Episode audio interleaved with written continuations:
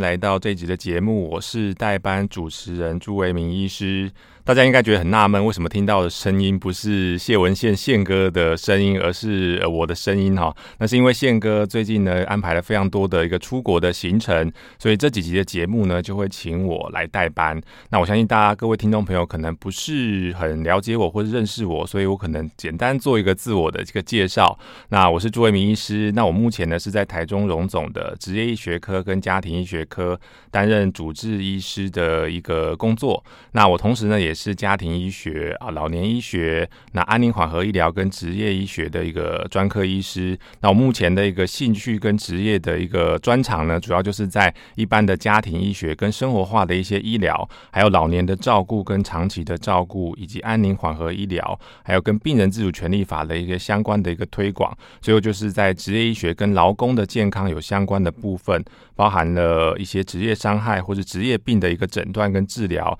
以及如何去营造一个健康的一个职场，这都目前都是我着重的一个范围。那我本身是台中人，不知道听众朋友有没有跟我一样是在台中土生土长长大的？那一直在台中念了呃国中跟高中，直到大学的时候才北上，那到了国防医学院接受了七年的这个所谓军校的医学院的一个教育。那毕业之后呢，就还是回到台中，在台中荣总的家庭医学部，那接受了住院医师的训练以及各个次专科医师的训练，那最后成为一个主治。医师，那成为主治医师之后，我还有两年的在呃台中荣总嘉义分院的公费的下乡的经验。其实到嘉义是一个非常特别的一个经验。我在嘉义也看到了很多啊，因为从小都是在都市里面成长，不管是在。台中生长，或是求学，或者到台北求学，其实到嘉义或嘉义市，或是嘉义县，就会看到很多有别于都市的一个照护跟健康的一个环境。因为像嘉义，就是嘉义县是台湾老化最严重的一个地方，所以嘉义县的那些。不管是老年人或是老年人的照顾者们，其实他们的身上所背负的一个疾病的一个负担，跟他们照顾的压力，其实跟都市相比起来，其实也许是更大的。然后，因为乡下的地方可能就是在医疗资源上，必须要花更多的心力去维持这些啊老年人照护的工作。所以我在嘉义的部分，其实也学习到很多。那我个人呢，过去出曾经出版了两本的一个书籍。那第一本呢，是在二零一七年所出版的，叫做《预约好好告别》。那这本书呢，主要是用呃一些非常多的故事跟案例，那带领读者呢去来看看这个所谓的安宁缓和的理念是什么。那其实，在出出了第一本书之后，就发现，原我我本来我本来以为，其实一般的听众朋友或是一般的民众，对于安宁缓和的这个概念。不是这么的有兴趣，或是说觉得这个很遥远，或者说觉得这个很不吉利。但直到了我出书了之后，才发现原来大家对于这个生死的议题，其实也许平常都是隐隐的放在心中，但是其实大家都是蛮重视，而且是蛮注重这个议题。而且如果你有亲身的经验或亲身的体会的话，其实就会更知道这个议题的一个重要性。所以像是人，每个人我们都知道，每个人可能有一天随着所谓的生老。病中，那有一天都会迈向这个最后一阶段的一个部分。那这本书呢，就是希望透过这个部分呢，那来带领大家，那来看看说，那我们如果遇到了人生最后的这些问题的时候，需要怎么样去做一些面对？那安宁缓和医疗可以带给大家怎么样的一个好处？那或者怎么样的一个协助，让我们可以更有尊严的面对自己人生的最后一里路，那得到最后的一个善终。那我后来又出了第二本书，叫做《人生的最后期末考》，这个是呃二零一八年出版的，应该还算新书了。那这本书呢，其实是搭上了，就是在今年一月六号啊、才上路的这个病人自主权利法。那我们都知道，在过去在台湾已经实行了二十多年的一个时间，那大家都有这个善终的观念，却发现还是有很多的一个问题啊。比方说我们在医院里面最常见的就是说，嗯，病人可能之前有说过，老人家或阿公或者阿嬷之前有说过。他如果到了最后，就不要做那些插管啊、急救啊，或是器械一些相关的处理。那但是年轻人，特别是可能是这个节目的呃正在收听的大家，我们面对到长者最后一里路的时候，我们通常那个心里面那种揪心跟难受，是非常难以处理的。特别是我们可能同时是一个职场工作者，我们一般。白天可能要面对上班的一个忙碌，那这个时候老人家可能卧病在床，在家里面或是在医院里面，然后医生跟你说可能已经最后的一个阶段了，那你是不是要做那些插管啊、急救啊、电击的一个措施？那我们那时候可能是头脑非常的混乱，没办法去思考到底我们应该要给我们的长辈怎么样最好的一个医疗，所以在那种不舍的情绪之下，通常我们的选择可能跟老人家本身的一个选择有一个区隔，或是有一个差异。那这个。通常来说，如果选择完之后，不管你是选择说好不要让老人家接受这个急救的措施，或者是要让老人家接受这个急救的措施，其实后续带来的都是非常大的一个压力。因为如果你只要你的选择跟他选择不一样，不管你选择哪一边，你可能都会带着一个。非常一个自责或是一个很难过的一个情绪，那在这个事件之后会影响你很多很多的时候，很多很多未来的人生的部分。那包括你在职场上的一个工作的表现，可能也会因为家里面有人生病的关系而受到一个影响。所以，那病人自主权利法就是希望在这个法上路的时候呢，我们每一个人都可以为自己的未来事先决定或是事先规划好。因为我们常常遇到的状况就是说，哎，老人家。跟他开口，那等到最后一刻的时候，我们就不知道怎么帮他做决定。那有了这个病人自主权利法，就是希望每一个人他可以事先为自己做决定，而且这个决定是要告诉他的子女、他的亲朋好友、他的另外一半，让大家都能认同他的决定。最后的时候，其实达到一个生死两相安的一个目的。所以我觉得病人自主权利法是啊，最近台湾非常重要的一个法律。所以我为这部法律写了一本书，那利用故事跟案例，那。带把这个病人自主权法的概念介绍给大家。那我过去也是二零一六年的一个 TEDx 台配的一个讲者，所以大家如果在有在看 YouTube 一些 TED 的演讲，可能有看过我的一个六分钟的一个演讲。那主要讲的一个内容呢，可能也是跟这个预立医疗决定有相关的一个部分。那除了这个安宁缓和医疗跟老年的照顾以及长期照顾的兴趣之外呢，我个人另外一个职业的领域就是在职业医学的部分，所以在每呃常常要去各个不同的一个工厂里面，然后看到各个不同工作的一个面貌，跟各个不同职场里面所谓现在的一个工作者的一个状态。其实我觉得现在工作者的一个状态，在各个不同职场面都是很辛苦的，因为台湾整个经济状况不是很理想。那其实有时候现在公司的经营也不是这么的容易，那很多时候需要靠很多，不管是要加长你的工时，或是加倍你的工作，或者是要用很多。林林总总的一些名目，让你的工作的负担变重，或者现在有很多的一个通讯软体，或是 Line 啊，或是 Facebook 啊，可能老老板在下班时候都可以很容易找到你。这个其实都会影响到我们工作者的一个健康或者一个心理状态。更不用提，如果这时候在家里面还有一个生病的一个老父亲或是老母亲的话，其实我们在啊，或者是下面可能有一个幼儿或是幼女的话，其实我们是被夹在中间，算是这个。年代的我们算是一个像夹心饼干这样子，其实是一个有时候就觉得非常的挫折，但是又不知道该怎么办。所以接下来的这几集节目呢，我可能就会规划我们的职场的一个工作者，那跟自我的健康，或者跟心理的健康，或者跟家人的健康，要如何来做这个兼顾的动作。等一下的节目呢，我们就会邀请到一个非常知名的畅销书作家啊，洪培云心理师呢，来跟我们谈谈所谓的职场压力、跟职场霸凌以及人际剥削。到底是什么？那我们应该要怎么来面对这个职场？常常会遇到很多的挫折、很多的不安，或者很多的一些无理的一些要求。那我们怎么应该面对？怎么来处理？那让我们在职场里面能够更好的去发挥我们能说的每一个人的工作，然后然后创造一个更好的一个人生。好，所以接下来我们等一下，请大家期待我们的节目哦。欢迎回到节目的现场，各位朋友，不知道。曾在职场工作的你会不会常常有一种感觉，就是在职场里面工作，好像总是觉得心里面不是这么的愉快，然后好像有点郁闷，或甚至有一点萎缩的那种感觉。特别是可能同事有可能有时候叫你，哎，这个你就顺便帮我做一下啊，或者老板可能说，哎，这个咖啡你顺便帮我买一下啊，或者是老板可能用一些更更激烈的一些手段，比方说咆哮的，就是骂人啊。丢一些文件丢在你身边啊，或甚至丢在你身上，或是丢笔啊，或者是哦骂你是猪啊什么的。其实这个都是现在职场工作者很容易遇到的一个会让自己心里面受伤的一个状况，包含了一些职场的压力，或是职场的霸凌，或甚至叫做人际的一个剥削。那么今天呢，我们就请到了一个这方面的一个专家，也是畅销书的作家洪培云心理师，未来各位来解答，那怎么样去面对这些职场的压力跟职场的霸凌，或是人际剥削的一个议题，我相信是大家非常觉得应该是非常重要的关系，一些关心的一个议题。我们欢迎洪心理师，我们请洪心理师帮我们做一个自我介绍好吗？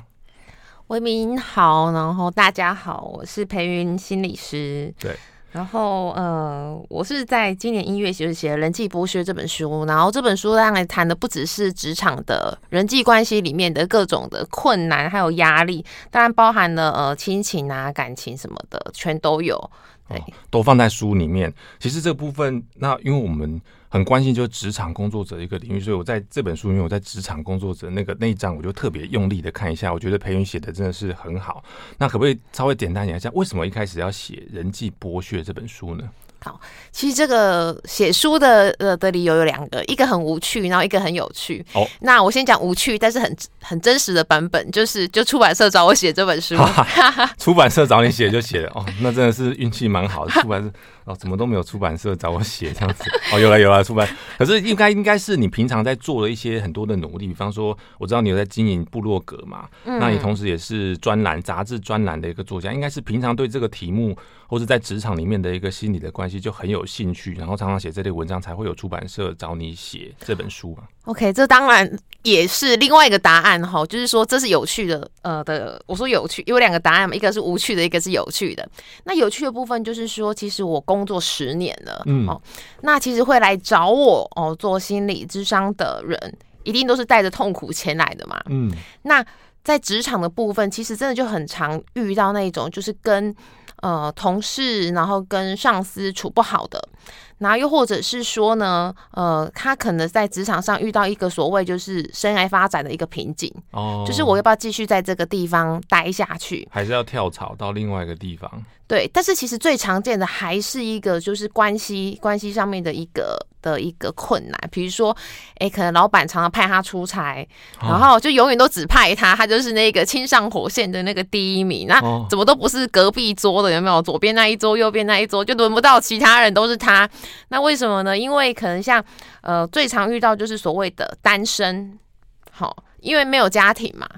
单身没有家庭，没有家累，所以老板想说啊，反正你没有小孩啊，啊，对，比较不会影响，你就去哦，去个大陆，去个三天这样子。哎、欸，三天而已吗？可能还有更长的，是不是？哎、欸，来找我的都是三天的十倍以上，十就是至少都是一个月啊，两个月以上哦。对啊，三天是哪边的好缺啊？就是上海啊，这样三天绕一绕一绕。上海，那那我我那我想，文明医师可能遇到都比较幸福哎、欸，我听到都是去。哎，这样讲会不会有一种地区歧视？都是去东莞啊，哦，去那些比较需要经营的公司，需要在深耕经营的地方。所以其实如果只是因为，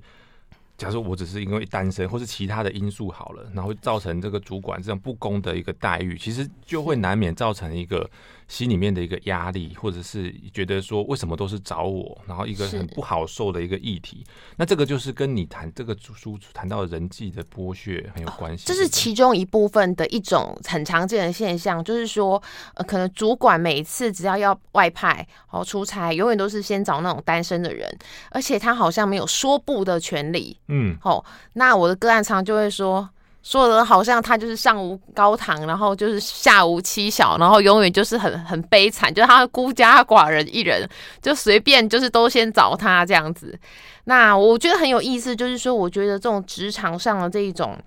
压力，变得是说，呃，除了就是说，为什么每次都他去，嗯，而且去的地方。呃，也不能说阿萨布鲁，就是说都不是那种大家觉得说哇，我可以顺便去观光哎，顺便去好好开心，就是都没有。我觉得另外一个很常见的一个内在的一个议题是，其实像我的个案就会讲说，其实让他觉得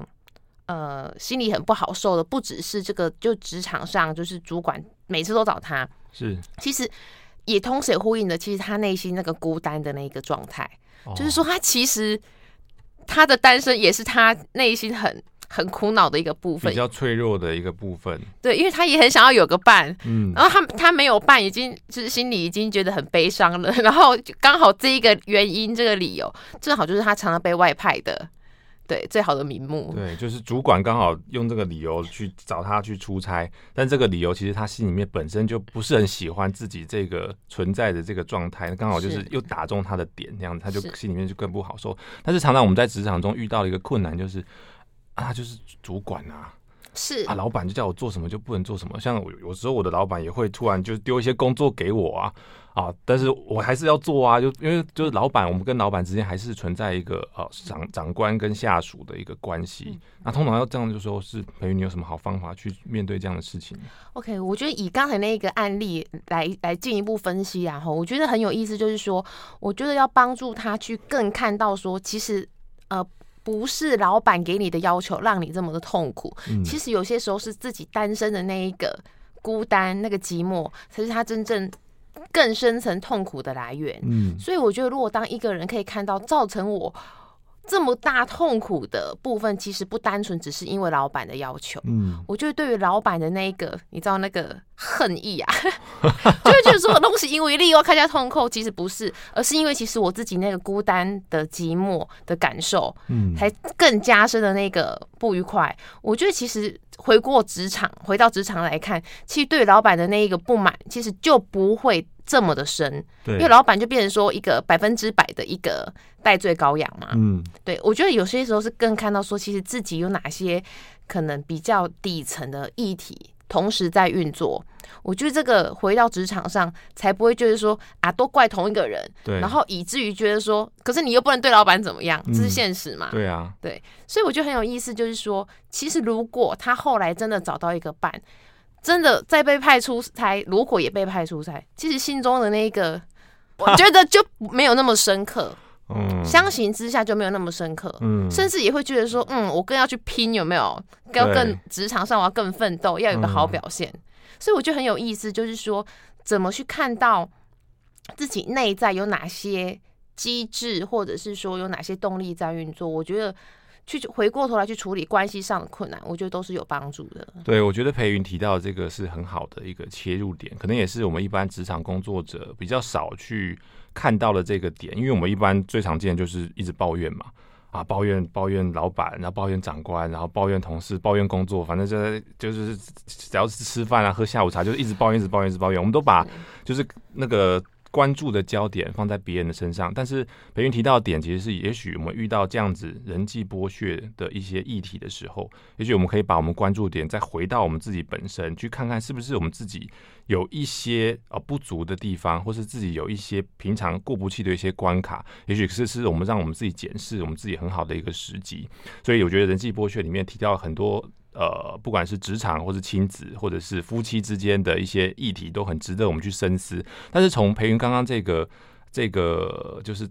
单身就要一直出差，这个其实就是等于是我们职场面对你的一个压力嘛。那我们都知道，职场工作者，你在你只要去上班，你每天都一定会遇到很多压力。像我有时候早上起床的时候，我就会觉得啊，又要上班了。为什么？因为就是会有很多的压力来，那这个压力来源可能有很多啊，可能是哦长官来的，或是同事来的，或是可能你下属的，也会带给你一些压力。那我想培云在十年的心理咨商的工作经验，一定有很多人跟你们提到这些职场压力，大概有哪一些职场压力的来源？可不可以跟我们稍微说一下？嗯、呃，我觉得很有意思，因为呃，刚好最近我可能也是很常就是遇到了一个状况，就是所谓的职场的一个像是可能跟性骚扰有关的。好。好，这么严重。好，可是我觉得我今天会想要特别聊一点，就是说，我觉得这这也是这本书在讲所所谓处理人际剥削的一个核心，就是说，其实很多时候会到所谓的性骚扰这么一个严重的，嗯，这当然就是真的是人际剥削嘛。对。会到一个这么严重的状况，其实它前面一定是从不知不觉的状况上开始发展的。嗯。也就是说，可能一开始都是一个眼神哈，或者是一个语气，然后一个态度上的愉悦。然后不客气、不尊重，嗯，然后一开始大家就觉得啊，我等谁来家就是你知道吗？就是不是混口饭吃，就是真的是来工作赚生活费嘛。所以一开始大部分可能会不好意思讲，或是就是对，就隐忍。好，可是我就是我觉得很有意思哦，就像我书中里面提到，其实我们真的就是活在一个所谓的定锚效应里面，嗯，就是别人怎么对待你，一旦那个锚定下去之后，就只会一直往另外一个往一个方向前进。嗯，不管是别人对我，或者我对别人，都是哦。如果一个人他对我就是一个尊重、礼貌、客气，基本上大致之后的关系应该也差不多这样。对。可是只要其中有一方稍微就是哦开始不客气了，好、哦、开始比较啊轻慢了。或者是说，呃，比较甚至有一点贬义的一种状况下，嗯、久而久之，好日积月累下来，就变成所谓的羞辱。因为其实那个毛就会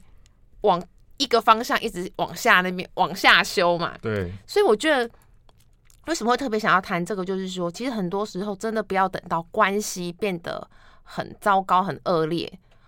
然后因为越糟糕越恶劣，就越难调整跟改变。嗯所以所谓定锚效应，就是说我们忍耐的那个限度会越来越大，这样子。一开始可能只是还好一个眼神，然后觉得好，那就让他让他瞄一下这样子。那可能后来就变成一个口气，可能后来就变成言语，后来甚至可能会变成引发像肢体的一些骚扰的一些行为。那这个其实也是不，我觉得不不管是处在这个性骚扰这个类别，或是可能在长官可能会给我们很多这方面的这个压力，都是越来我们接受度越来越大，但是最后的时候。一口气就要准备要爆发了，所以培芸给我们建议就是不要等到那最后一口气，所以是在一开始的时候就要做一些什么样的事情，是吗？其实我一直在书中一直提到所谓的表态，我觉得表态真的是非常重要的。而且为什么表态的重要要特别去强调一点是说，上回有很多人会跟我说，好，哎、欸，可是我是来这边工作的啊，老板是上就是上司嘛，上级嘛，我怎么敢讲？可是我觉得很有意思哦。就像这本书一直很强调的，为什么不敢讲？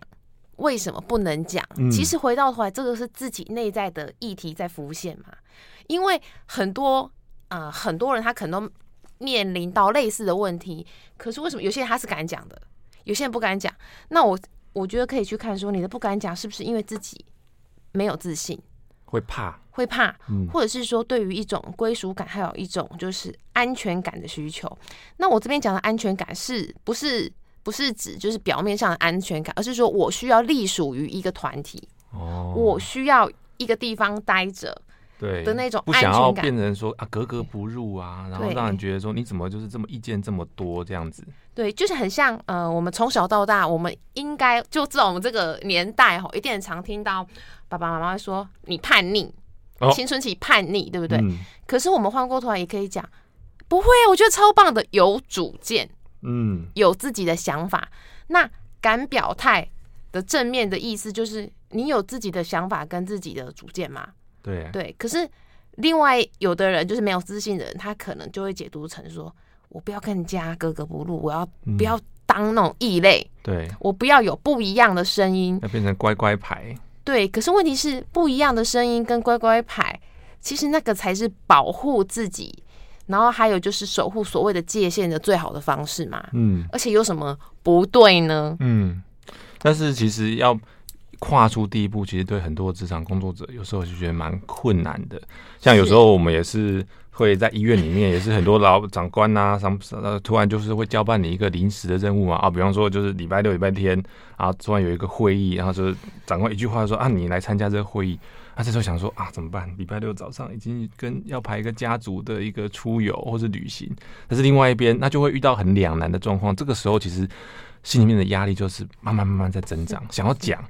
但是又讲不出口，所以我觉得培芸给我们很好建议，就是应该是要先思考看看，为什么我们不敢做这个表态啊？是不是我们自己在担心什么事情，或者自己应该是说哦，觉得会就讲了就会被人归类成贴标签，或者被归类成怎么样？其实我觉得这是一个很好的一个出发点，我们应该要适时的去讲出我们内心的真真心的一个话语，而不要等到最后压力爆发的时候，我们才。整个把关系去撕破，其实反而对长期的职场关系的建立是更不利的。那其实，在面对这个职场的压力的时候，因为职场压力来源很多嘛，但除了长官之外，可能同事也会给我们很多的一个压力啊。那我像这在培云的书里面，或者在他咨商的过程里面，也有遇到很多可能同事就会偶尔就讲一句讲一句话酸你啊，就是说，哎、欸。什么最近业绩不是很好哦，这样子，或者是同事可能就会说，哎、欸，那这个你帮我处理一下啊，这个你不是很顺便吗？哦，这种其实都会给我们心里带着一种小小小小的压力，或者是说在公司里面常常就会有那个小团体嘛，啊是，啊就说啊，我们我们这个都去啊，中午都一起去吃饭，然后你就没有被邀约，被有一种被排挤跟孤立的感觉，这个也会造成一些职场上的压力。那这个压力超大的。朋友有没有什么案例或者是例子可以跟我们做一些分享？我觉得很有意思哦，就是说人啊，就是都希望有自己的独特性，可是又很害怕自己太太突出被孤立。嗯，那我觉得同事之间。更复杂，应该这么说，因为同事你又不是拿他薪水，有没有？对，他要是对你不好，老实说，心中那个就是怒气跟那个，我就更想发飙。可是老实说，你又会很想要当一个好好先生，以和为贵嘛？对，因为我们华人的文化就是，嗯。要做一个好人，但是要做一个没有界限的好人。我说华人，老实说，我觉得华人讲求的和平，老实说都超级没有界限的。对，就我每次在医院里面，大家问我什么，我第一个反应就是啊，好，那我们。就会先讲好，你知道吗？我就想说，对啊，我每次就会反射动作。其实这个可能是华文华人一个共通的一个心态，是不是？对，我觉得，我觉得很多时候那个根深蒂固、种在已经种在我们血液里面的那种价值观跟行为反应模式，真的是很难以觉察。嗯，因为大家就会想说，好啊，我不要就是破坏这个气氛哦。别人叫我们顺便做什么事情，比如说不管是什么领文具啊、买咖啡啊、干嘛干嘛，很多都顺便顺便就这样顺便下去了。然后，比如说中午吃饭呢，就是其实你，我觉得台湾的呃社会跟日本也蛮像，不是有些人就是我们在日剧都会看到，就是有些人他会拿便当去厕所吃嘛，嗯，因为就是同事可能没有找他，然后自己一个人就是因为被孤立，所以只好。啊、为什么要去厕所吃啊？就不会被人家看到啊，哦、就是孤单的那样子，对啊，没有人没有人要约他这样，那因为很丢脸，有没有？那就干脆去厕所，就是一个人吃便当啊，好可怜哦。对，而且我觉得同事之间的关系也很复杂的地方是，同事之间会有竞争的关系嘛。嗯，因为不是你上去就是我我上去，那如果今天我上去就算了嘛，对不对？可是如果今天是呃你上去，不就等于我下去吗？嗯、对不对？所以我觉得那个竞争的关系更是微妙。嗯，是，所以我觉得更有意思就是说，到底你跟同事能不能建立起朋友的关系？这个一直都是很多人会去讨论的话题嘛。嗯，可以讲到什么程度？嗯。那甚至就像你你说，就是有些时候可能同事一些不客气的一个呃语言，比如说啊业绩啊，最近业绩不好。跟老师说，又有一种是哟，你人生胜利组嘛，你什么都有，嗯、有没有听了也很想揍他？对啊，一直被长官什么得奖啊，然后业绩第一名啊，挂在挂在那个墙壁上啊，这样子。金劳哦这一类的有没有？这些也其实都会慢慢的刺伤我们在职场工作里面的一个心灵。其实我觉得。透过培云刚刚的分享，我觉得他在书里面有提到一个很重要的关键是，叫做自尊嘛。其实我们这个叫英文叫 self esteem。其实，在跟我们在面对，不管是面对长官，或是面对同事，或者是面对一些工呃突如其来的工作、突发状况的方式，其实都跟我们的怎么去处理这个自尊心是有关系的。而且常常我们就是因为。呃，人活在世界上就是为了要好，就是要更好，然后就是从零分慢慢就希望到到一百分的这个程度，所以我们一直想要往上不断的突破。那这样的双重的一个交迫，其实是会让我们常常就会陷于说，就是压力很大。那然后别人的要求我们也不敢拒绝，这样子。那我们怎么去面对我们的自尊心，或者怎么面对这个怎么说，一直想要往前更好的这个自己呢？这样。我觉得其实现代人真的很辛苦，就是角色很多元、很多重之外，你同时也会希望每个角色可以面面俱到，都做到最好。好，比如当爸爸，就会想要当个好爸爸；员工好员工、好主管等等，各式各样的一个自我要求。嗯、我觉得很多时候，到底怎么去面对那一个不断想要更好、更进步、自我要求没完没了的自己？我觉得当然。我觉得有这个动力是很棒的，因为总不要大家比烂嘛。哎，我要比昨天更烂，比上个月更糟糕。我觉得那个是我们社会就完蛋了。可是我觉得很多时候，嗯、呃，所谓的自我要求，我觉得有些时候真的有一种嗯、呃、以终为始的概念哦。我说以终为始，就是说，当然我们都很希望自己好，可是你有想过所谓的好的尽头到底迎接着我们的是什么？有时候是没有尽头的感觉上，没有尽头，当然是当然啦。就是我我我我觉得，就像呃，你可以现在呃这个县市比之后比自己台湾，然后之后出国比出国比赛之类的。可是我觉得应该是说，所谓的尽头，应该是说所谓的成就跟成功，它伴随的还有可能是什么？嗯，比如说高度焦虑，嗯，开始永远都困没起，困不好，嗯，好跟家人的关系，因为没有时间相处。对，所以关系变得很疏离。嗯，好，比如说回到家，孩子就问：“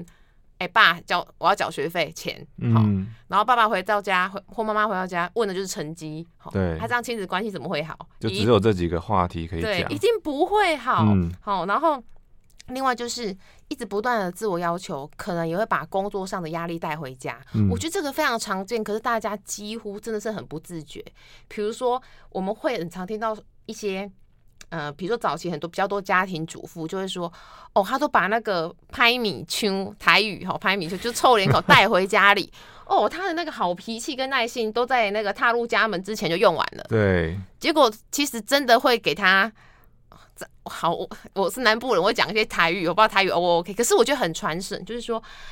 哎、欸，一要改一旁道，哎，嗯，是他的家人，是他的孩子嘛，嗯，就他的好脾气都给他那些，搞不好连他告别式都不会参加的同事。对，我们在公司里面都是要装着一个好好先生，也不是装啦，就是试着表现出好好先生的样子，这样子啊，就说哦，我们都是很和待人很和善呐，啊，累积的压力也许到家里面就会发泄出来。对，可能孩子功课晚一点做，或者写错一个字，考试，哎、欸，可能也只是及格边缘，哇，立刻就暴怒，但也没想到自己当年也不怎么。怎么样？这样子，或者是太太，或者家庭主妇的太太，可能，哎、欸，可能就是家事，可能没有想象自己期待的标准，哇，立刻就暴怒或什么的。嗯、可是我觉得很有意思，我觉得基本上很多时候真的是工作压力带回家，嗯，才会让自己忍忍耐的那个阈值变得非常非常的低。对对，那我觉得这一种的影响，其实真的让我觉得还蛮唏嘘的，因为。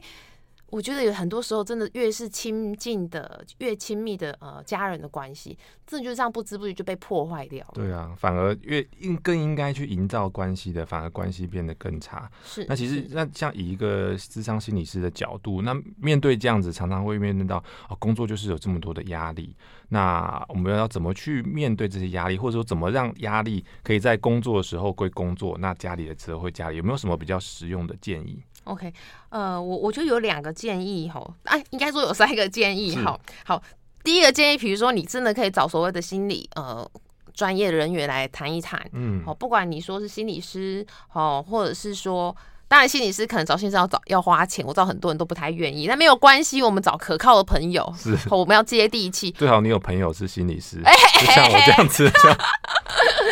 我我觉得很多时候真的就是说。可靠、可以信任的朋友真的很重要，嗯，嗯，因为毕竟在心理师角色以外，我也是一般人嘛，我也不会说我真的心里有困扰，我就真的哇，立刻找自己的心理师朋友哦去预约挂号，嗯。可是我觉得，当你可以去辨识说你的生活当中哪一些朋友真的可以谈心事，对，他是可靠的，不会大嘴巴讲出去，然后给的建议相对中肯。好，不会跟你说啊的安内啦来啦饮酒啦啊，就嗯，好，这种就是猪朋狗友，不是表面的，是可以真正深入的了解我们。对，那除了就是找心理专业人员，或者是说找自己可以信赖呃可可靠朋友谈之外，我真的觉得运动是很好的方式。运动。对，那大家一定会觉得啊，听都听烂啦，运动嘛，在每个节目都蛮讲运动，对不？对啊。那我们有什么不一样？我觉得很有意思，就是说，因为这也是我自己每天都在实践的哈。嗯。因为如果我的朋友应该会知道，我都有在练瑜伽。对，培芸都会就是打卡上传练瑜伽 非常优美的那个照片，给我看。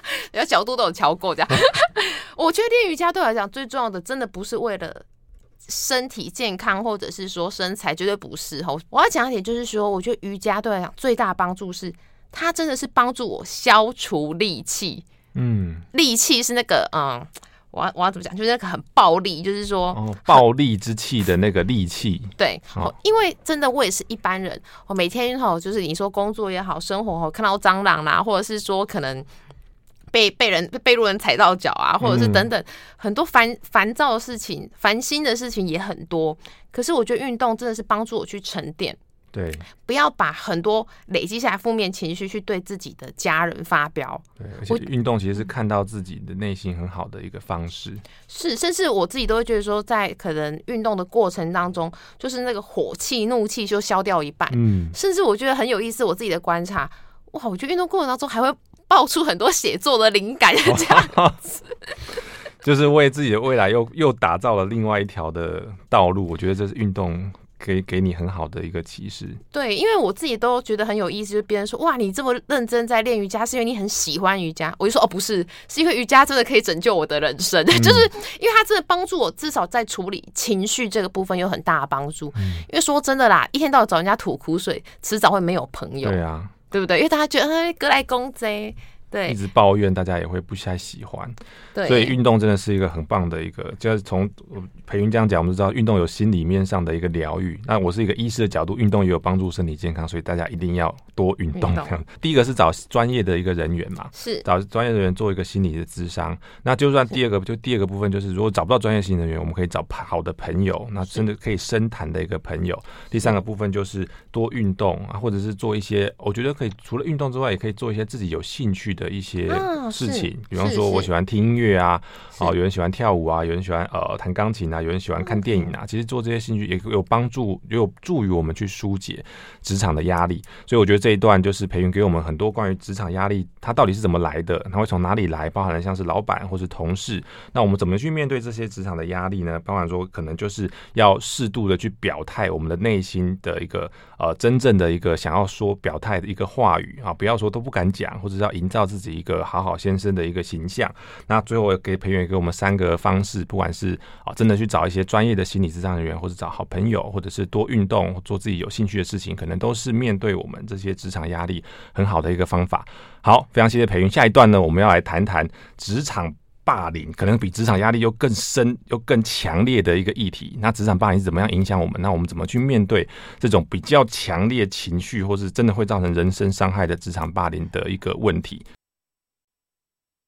刚刚听培云心理师谈了很多呃职场压力的来源以及如何面对职场压力的方式。这段节目我们来谈谈职场霸凌，这个可能是更严肃而且更强烈的一个议题。其实我不知道，我想不知道各位呃听众朋友对有没有印象？其实，在呃二零一八年的年底哦，就发生一个在我们医界就发生一个很知名的一个新闻啊，就是在啊南部的某医学的中心呢，那就有一天在开刀房里面，然后就有所谓的体外一个体外循环师哦，就突然就拿刀，然后刺伤了他的一个同事。那这个新闻闹得很大，后来才发现，原来是那个体外循环师长期的都在被一个职场有一个霸凌，然后有一个压迫的一个状态，跟长官跟同事之间的关系都处得不是很好。请假呢，遇到很多的刁难，或者是排班，或者是甚至连办公室的座位都被指指点点这样子。所以从那个累积的压力一直一直累积之后，他。最后就爆发，然后引发这个我们大家都觉得很遗憾的一个消息。那其实这个就是职场霸凌的一个缩影。所以培训是这方面的专家，所以我们想要请培训来谈谈看，嗯，职场霸凌大概有哪些的类型，会有哪一些的面向？你过去有没有遇过职场霸凌的一些个案？我觉得霸凌真的是我们当代就是非常重要的议题，因为比如说学校也有校园霸凌，然后职场职场霸凌，就觉得人生在世怎么那么烦？你知道有人的地方就是江湖啊，就是对 对，永远就是要么就是有人被排挤，那最好就是好了自己不是被排挤的那一个人哈。可是我们当然也不要去排挤别人。我觉得所谓职场霸凌很常见，就是一个比如被孤立，可孤立还算是最轻微的，因为他也没被怎么样。嗯。被动的，对，就是他底多就是没人鸟他，没人一起吃饭，然后要揪什么团购不会揪他，然后聚餐不会找他，这也就算了。可是更常见就是那一种会有意无意的，就是可能背后就是取笑他，嗯，或者是说呢，可能就是我常听，甚至还有那种很幼稚，真的都已经几岁，比如在他的就是桌上就丢垃圾，哈，因为像小朋友。在桌有的你说同事在他桌上就丢了垃圾，就是就是经过，然后就是，可是当然不会当着他的面丢，没那么白目。可是就是可能他不在座位上，把他座就是座位有点弄脏，就很像那种小朋友会在别人书包里面塞垃圾是一样道理。对，这种也很常见嘛。然后不然就是这种语言上的羞辱，哈，比如说会给他取一些很难听的绰号。嗯。可是说真的，我真的觉得绰号真的是一定要革除的一个烂文化，嗯、因为没有人被取了难听的绰号，真的会真的觉得。云淡风轻，绝对没有这一种人，嗯、只是表面不便发作。嗯，就是哪天就是就是我不要在这个位置，就是一定不会想要就是承接这些就是很不好的一些呃言行。对，比方说，你可能在公司里面的业绩可能都呃敬陪末座，然后就大家就叫就取笑你说啊，你就掉卡位的啊，就是这种哎呀掉卡位怎么样怎么样？还有个啊，有个是一呀，对，哇啊，月底快到就开始有没有？我就觉得说很有意思，就是说。我觉得回到呃前面谈到那个新闻事件哦，我会觉得说，我觉得任何的呃，比如像职场霸凌，或者是说人际关系这种呃这种压力，我觉得很多时候他真的就是从一个不知不觉开始，也就是说，可能一开始哦，比如请假受阻，嗯，好，其实光是请假受阻，我觉得这就是一个 sign，就是说。为什么？当然我，我我我前提是我们的请假理由也蛮正常，然后也真的是在我们的呃请假的天数范围内会受阻，那代表就是说，可能某个时候他其实是已经被盯上了。对，而且这个就是一个，老实说，这就是一个没有人可以帮你伸张的一个一个状况。嗯，而且甚至比如说，为什么一样的位置，然后一样的合理的程序跟管道，我却会受到这样子的欺压？为什么别人就没有？对，别人就没有，是因为我真的很很表现很差嘛？可问题就来了，如果我表现很差，也是应该用正常方式方式来处理嘛？对啊，不会说，哎，你要你请假哦，呃，就是我想请假，可是却不能请。有正常的考绩的管道，你可以考绩打差一点嘛？这个可能是正常的程序，但是他就会用很多旁门左道去对你有更多的造成你更多的压力跟伤害。对，然后呢，或者是说，哎。呃，或者是说，可能其他的方式比较遏制的方式哦，比如说真的大家会去攻击他这这一类的。可是我觉得很有意思，这可以我们可以去想两个点哦。第一个就是说，当别人针对我，比如说是主管或同事针对我的时候，有没有可能其实对方真的是有状况的？我就是说他的人格特质。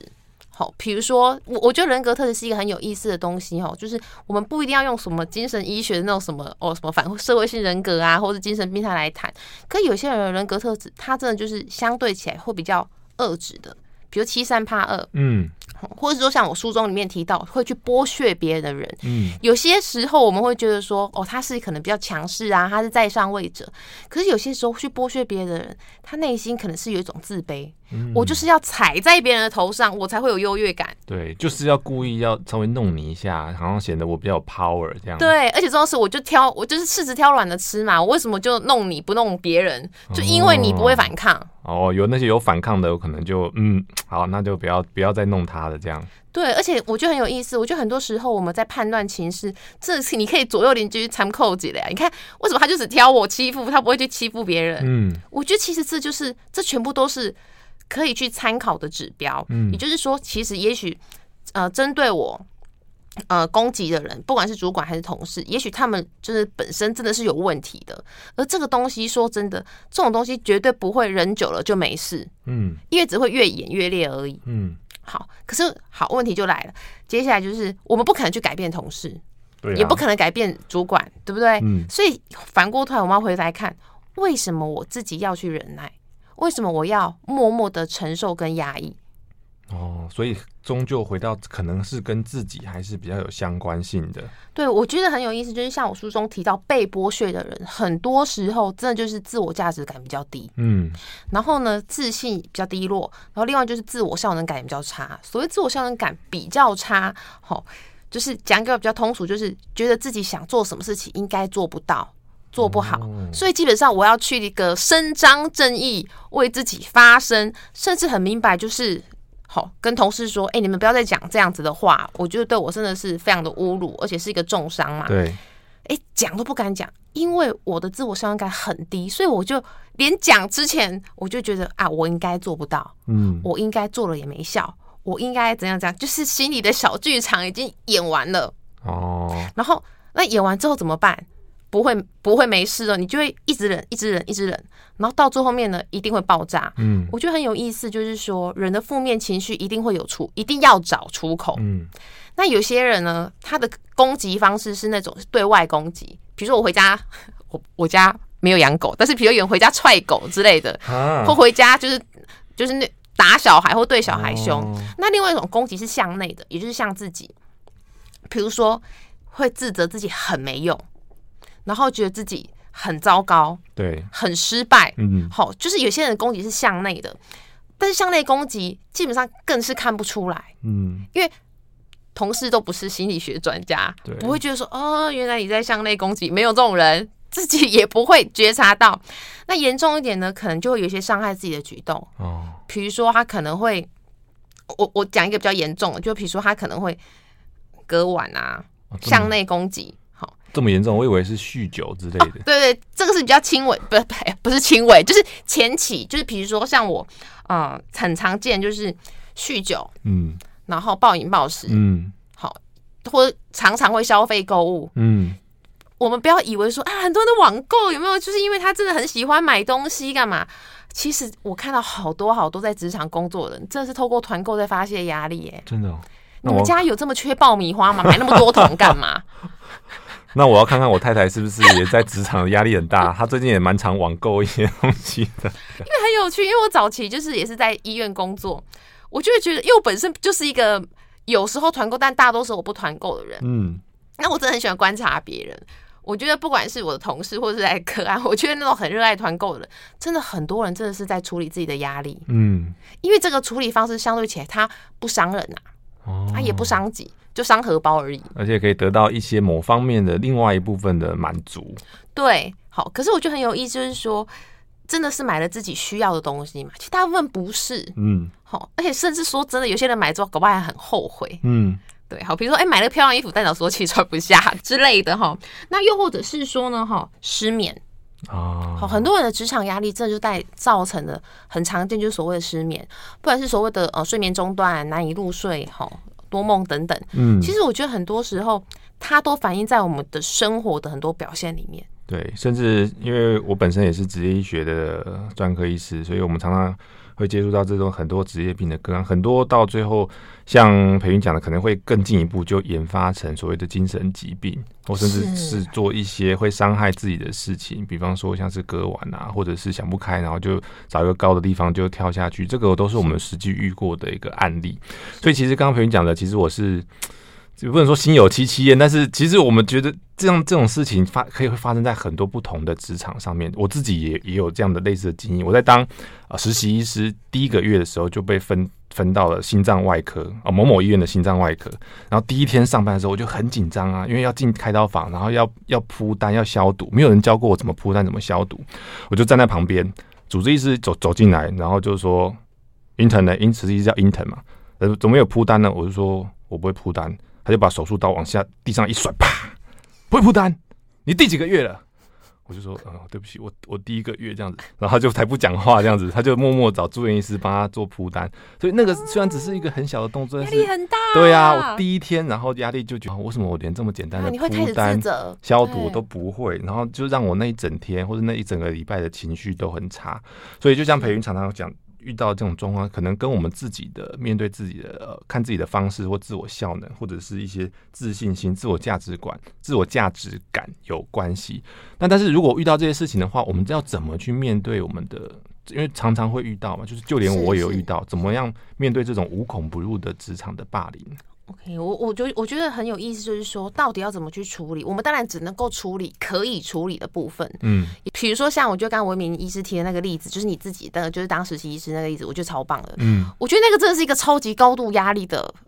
的情境，因为如果是我，比如假设我今天好，尤其精神科实习的第一天的时候，哇，我横件报告被丢到地上，我感觉就是，哎，我 我是女生，我肯当然就会哭出来，真的，我发誓，我一定会干这种事。我觉得很有意思是说。怎么去辨识什么东西是自己可以改进的？比如说啊，我就真的写的不好。比如说我的横界报告真的写的太鸟，我就当年当小菜鸟的时候，OK，那我的能力是我可以提升的部分，嗯，那我就努力我可以努力的部分。嗯，可是今天，好，如果今天他对我很凶，这部分。也许他之前出门前刚跟老婆吵架，那就不是我的事情啊。哦、所以我们要同理他。也许其实他真的情绪状态不是很，压力太大这样子。我觉得这个非常非常有可能，因为我永远不知道他在看到我横件报告之前发生什么事情嘛。嗯，啊，他可能跟老婆吵架，可能被狗咬，可能出门踩到狗屎，不一定。嗯、那我觉得可以处理，就是说，也许真的我的能力可以提升这个部分。另外就是说，当我能力提升，同时。这当然，这都是比较看不见的部分了，可是很重要。当我的能力提升，其实我的自信也会跟着提升嘛。对，我觉得这很重要。很多时候大家就会讲说啊，我就是没自信，我就是没能力。可是很多时候，自信能力是一个相辅相成的东西。嗯，我觉得当我们能力提升，我就对自己多点肯定。那多一点肯定的时候，同时就会多点自信。好，那我有自信之后，我又会更有。一个信心去做更多的事情，嗯，所以它是一个正向循环的一个过程。对，那我觉得很多时候，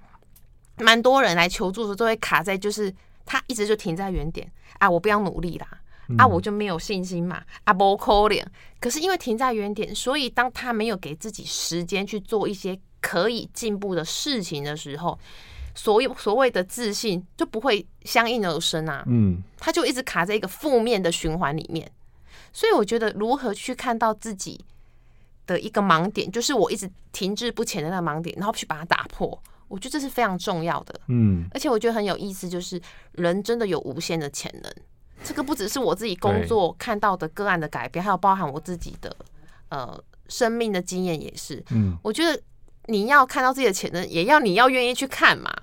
可是我今天我就蒙着眼睛，没有，我没有潜能，那么。永远都不可能改变自己的人生困境，跟改变所谓的职场压力这个部分啊。对，所以认识自己，也许是面对我们职场霸凌的一个很棒的一个方式。就是你遇到外在的很多的不公平或是压力的累积，然后让你的内心的呃负面的情绪，或甚至你真的想要做一些很激烈的事情的时候，这时候不妨看看是不是我们自己的内心有某部分是有缺憾的。那这时候也许可以做一些自己还可以努力的部分。培育过去的一些。经验也是有很多人生很低潮的时候，但是我觉得我很佩服培芸的，就是哎、欸，他没有因此就就自我放弃，或者是说就是停滞不前，他反而就是会去哎、欸、去上很多很多的课程啊，充实自己的能力啊，然后做很多跨界的一个学习，那现在才有变成一个知名的一个畅销书的一个作家，这个部分我觉得是都是非常。呃，很重要的一个面对我们职场霸凌的一个部分，所以最后可不可以再给我们的一些听众朋友，在在面对这些职场压力跟职场霸凌，其实我们今天谈了蛮多的部分，那包含了说我们要认识自己的内心，那处理自己处理可以处理的部分，或者是说我们也可以同理那些霸凌我们的人。哦，就是说他他可能真的压力很大，或者他今天情绪真的不好，他真的情绪控管本来就有问题，这可能都是我们可以去运作的一些操作的一些方式。最后，培云要不要给我们一些小的一些提醒？我觉得很有意思哦，就是说，如果要让我很简单的说几句分啊、呃、几句话来分享给大家，我一直觉得说，我自己会时常想，我如果明天就挂掉了，这些东西真的重要吗？哦，好，别人真的要欺负我，我现在还在忍耐。不要闹了，就绝对不可能。好，所以我觉得很多时候这些东西都会提醒我，当我遇到可能像职场的压力的时候，到底什么东西是我处理的优先序？我如果真的明天就要走了，他他叫我无理无理的叫我加班。老娘才不会加班嘞，是不是？基基本上我觉得是嘛。对，还是有一个先后的一个顺序。对嘛？我现在当然不是说不一定说我要去狂欢，可是至少我会知道什么东西是我真的该去面对、该去处理，而什么东西，老实说，真的也没有那么重要。嗯。甚至我觉得也可以去提醒自己说，就是说，我觉得职场上的压力也跟自己内心的期待有关。嗯。比如说，我觉得如果今天我们可以遇到一个好老板、很棒的同事，那真的是人生的福气。对啊。可如果说就没遇到嘛，嗯，那我们内心的期待，我们可以调整跟修正，嗯，我们不可能都遇到天使老板，然后遇到佛心来者的同事，我们就是就事论事，我们真的就是来工作的。好，那我就不要想说哇，我是来职场拔钢剪有没有？然后就觉得啊，我怎么会真心换崛起？然后大家都有没有那么掏心掏肺？我觉得有时候修正一下自己的期待，嗯。自己就不会这么认知失调，然后就觉得天哪，我怎么在职场就是过这么苦难这样子？所以工作其实就是一份工作，不要把工作想得太大，也不要把工作想得太小。是。对，所以今天非常谢谢培云心理师跟我们啊谈论了他人际剥削这本书，也它包含了里面很多重要的职面对如何面对职场压力跟职场霸凌的部分，那给我们非常多的一个提醒，包含了说我们要适度的去表态，我们心里面内心想要说的话，那我们要适度的去看看自己的自尊心或自我的效能或自信心是不是真的是因为有自己内在有不足的地方，所以我们外在显露出来，可能是一个比较容易去呃受挫，或者是容易被人家霸凌的一个形象。那最后就是我们其实。工作就是工作，其实我们是人生有很多不同的角色，工作只是其中一个角色。也许我们可以调整一下我们面对这工作的心里面的一个次序，然后调整我们的一个期待，也许都是我们可以处理面对这些职场压力跟职场霸凌的一个方式。今天非常谢谢洪培芸心理师，然后来跟我们分享这个主题。